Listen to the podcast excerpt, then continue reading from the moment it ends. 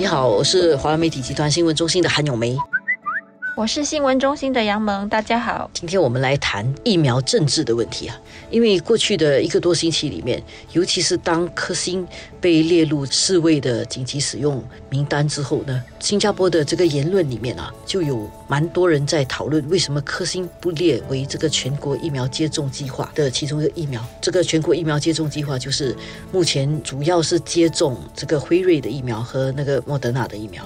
啊，科兴的是大家可以接种。但是要到那个私人的呃医疗服务中心去，所以就很多人就认为说，新加坡是不是也卷入了这个疫苗政治的问题里面？因为科兴是中国的，那我们用的是西方的疫苗，我们就排斥中国疫苗。实际上并不是这样的，几个问题嘛。第一就是我们采购了这些疫苗之后，我们其实先得到的是辉瑞的疫苗跟莫德纳疫苗，而且我们有它的完整数据。然后新加坡的专家团确定了这两种疫苗是有效而且适合使用的。科兴的疫苗呢，我们拿不到一些数据，所以还暂时没有放到那个国内批准名单。然后另外一个问题，其实我觉得是更重要的，就是辉瑞的疫苗跟莫德纳疫苗在疫苗效能上面还是比较高的，都是超过百分之九十吧，一个九十七，一个九十六。而科兴的疫苗呢，到目前为止所得到的数据是它的有效率是百分之五十一。所以换句话说，我们有更好的疫苗，为什么我们不去用？而且我们那个好的疫苗是充足的，为什么不去用？除了一些个别的身体能不能够接受的原因之外，大部分的人其实就应该用那个效果比较好的疫苗。我觉得这个才。是新加坡为什么没有把科兴疫苗列入国家这个全国疫苗计划里面的主要疫苗的原因？而且之前是说科兴有一些数据一直没有等到，所以就很难去批准它了。不能因为说已经买了这个二十万的货在这里，就要快点去批准。而且他们之前是说，因为我们有一些预购的这个采购协议，跟这个辉瑞、莫德纳都有有一些预购采购协议之后，双方就是有一些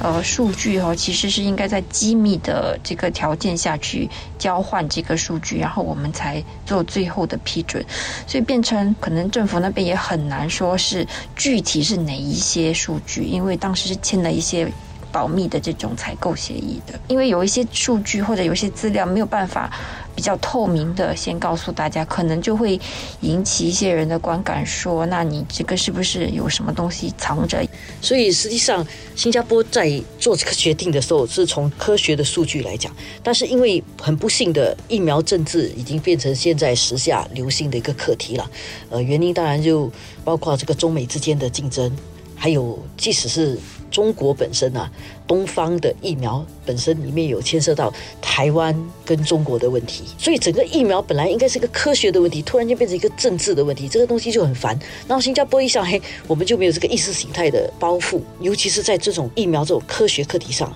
也无端端的很容易就卷进人家这样的舆论里面了。这一点，作为新加坡人，我觉得我们应该要保持冷静跟中立。我觉得其实这个关于卷入这些地缘政治的一些不凑巧的事情吧，可能跟这整个疫情开始了之后有一些事件，比如说，我记得去年我们在开始封城啊，不让某些地方的人来，然后一些疫情比较严重的，我们就要不让他们来，然后疫情稍微比较好了，我们就呃适度的开放。这个当中其实我觉得是比较多是科学还有经济上的考量的。这个整个过去一年。来，我们就是在这样的环境中重新认识新加坡的自己的定位，新加坡的需求，然后什么样的事情对我们好，什么样做事情对我们安全，就重新去思考，然后每一步都是很做的很小心。可是反而在疫苗这件事情，其实也是很小心。就是我们其实去年很早就去预购了呃科兴、莫德纳、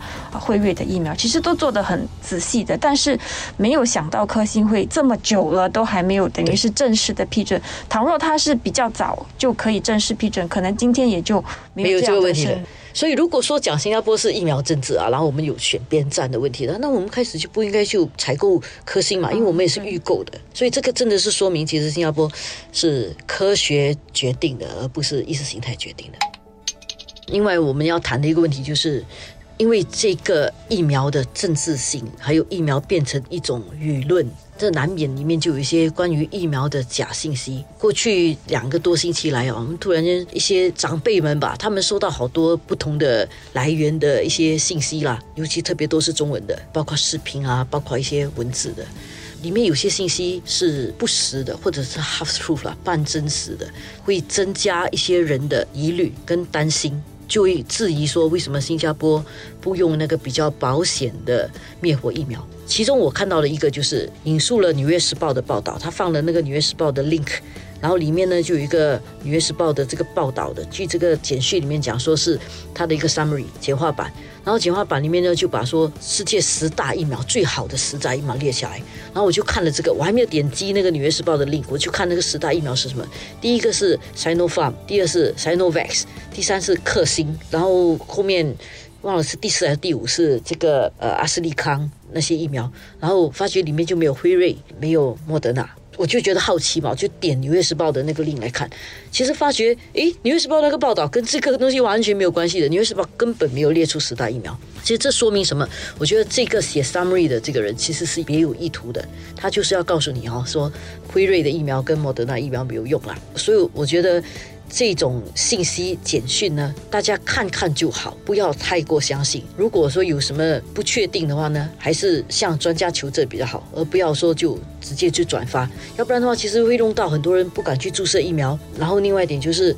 会让很多人就觉得很混乱，不知道该打什么疫苗。我觉得这些都是对我们要快速达到这个集体免疫是有妨碍的。就是我们去年曾经一度因为各种疫情的假消息，当时我们就是谈到有一个概念。就是关于这个 infodemic，然后当时就想说，哦，打了疫苗就好了，然后结果现在看起来，要跟这个病毒共存的这个新常态里面，对抗这种假消息的识别能力，还是要加把劲，还是要跟假消息并存，这一点辨识能力呢，跟疫苗同样重要。